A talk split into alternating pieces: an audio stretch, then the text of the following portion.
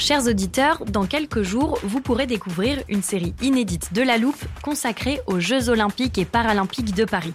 À trois mois de la cérémonie d'ouverture, on s'est demandé comment réussir ces JO. Les transports sont-ils prêts à affronter les milliers de touristes? Le dispositif de sécurité est-il suffisant? L'enthousiasme sera-t-il finalement au rendez-vous? Pour répondre, on plonge durant cinq épisodes dans les archives des éditions précédentes, accompagnés des journalistes de l'Express. C'est à retrouver à partir du 13 mai sur toutes les plateformes d'écoute.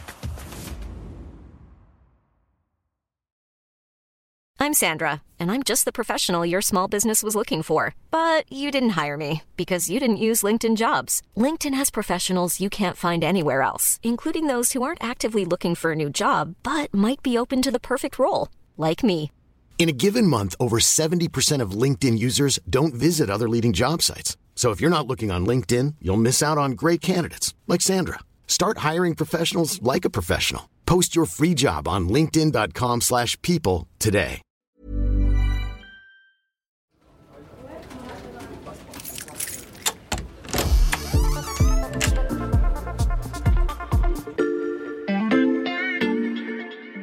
Salut, c'est Margot Lanuzel. Bienvenue dans l'armoire de la loupe. Cette semaine, vous allez tout comprendre sur Les swing states. Les swing states. Les fameux swing states. Les fameux swing states. Les swing states. Les swing states. les swing states. On va aussi un peu parler des midterms et vous avez sûrement compris qu'il s'agissait de politique américaine.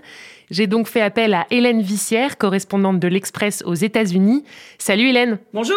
On va commencer par une traduction. Swing state en français, ça donne quoi? Ce sont les États pivots, les États charnières. Les électeurs y penchent tantôt démocrates, tantôt républicains. Et donc, euh, ces États sont importants parce qu'ils peuvent faire basculer une élection. Mhm. Et ça soit évidemment lors des présidentielles, mais aussi en ce moment, euh, la semaine prochaine, pour les midterms, où en général, tout va se jouer dans une poignée d'États à une poignée de voix. Le parfait exemple, c'est en Pennsylvanie, qui est parfaitement divisé entre républicains et démocrates.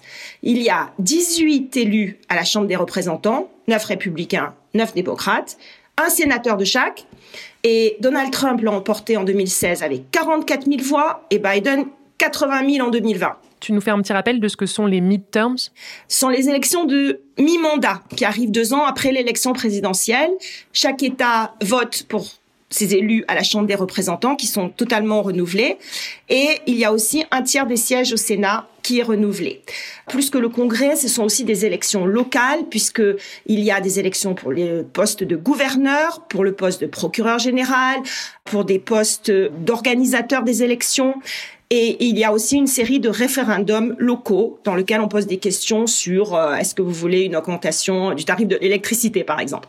On en revient aux swing states. Est-ce que ces États pivots sont les mêmes à chaque élection? Non. En fait, il y a des évolutions euh, au cours des années. Par exemple, en Floride, dans les années 90-2000, c'était un gros État pivot.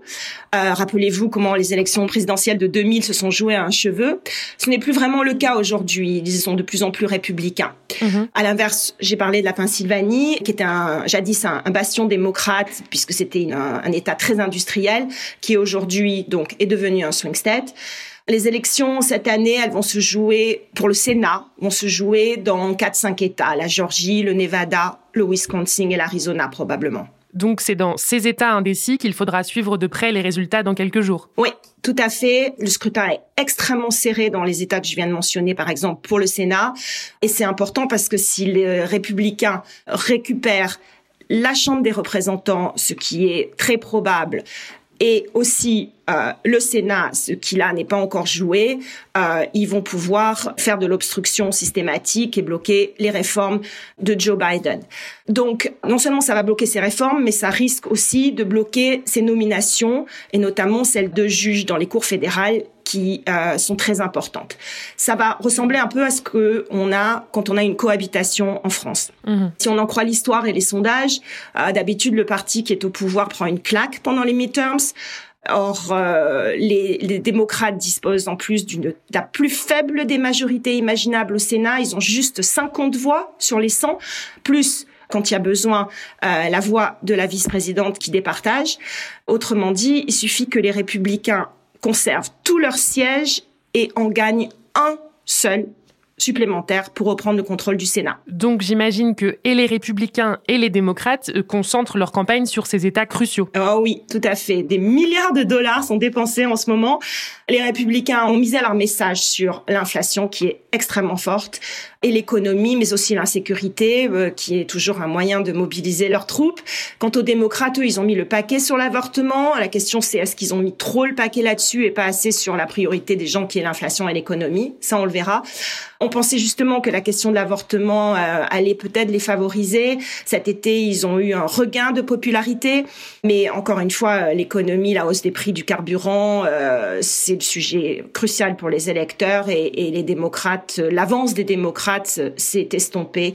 Donc aujourd'hui, c'est un scrutin extrêmement serré pour le Sénat, ce qui confirme un pays qui est très divisé, très polarisé un pays divisé et polarisé qu'on vous raconte souvent dans la loupe. Merci Hélène. Merci, à bientôt.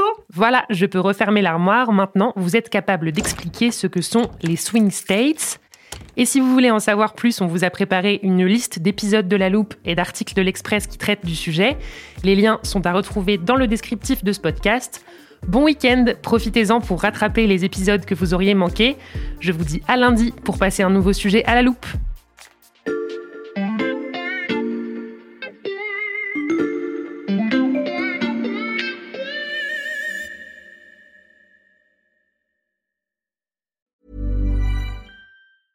A lot can happen in three years, like a chatbot may be your new best friend. But what won't change? Needing health insurance. United Healthcare Tri Term Medical Plans, underwritten by Golden Rule Insurance Company, offer flexible, budget friendly coverage that lasts nearly three years in some states. Learn more at uh1.com. Planning for your next trip?